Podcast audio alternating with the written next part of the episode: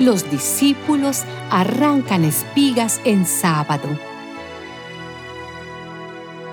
Por aquel tiempo, Jesús caminaba un sábado entre los sembrados. Sus discípulos sintieron hambre y comenzaron a arrancar espigas de trigo y a comer los granos.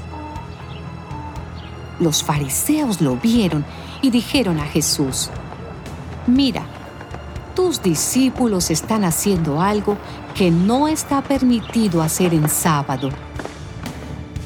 Él les contestó, ¿no han leído ustedes lo que hizo David en una ocasión en que él y sus compañeros tuvieron hambre?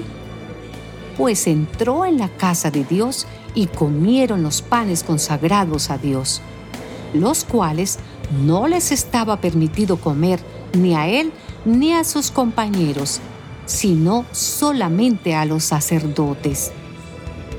¿O no han leído en la ley de Moisés que los sacerdotes en el templo no cometen pecado aunque no descansen el sábado? Pues les digo que aquí hay algo más importante que el templo. Ustedes no han entendido el significado de estas palabras. Lo que quiero es que sean compasivos y no que ofrezcan sacrificios. Si lo hubieran entendido, no condenarían a quienes no han cometido ninguna falta. Pues bien, el Hijo del Hombre tiene autoridad sobre el sábado.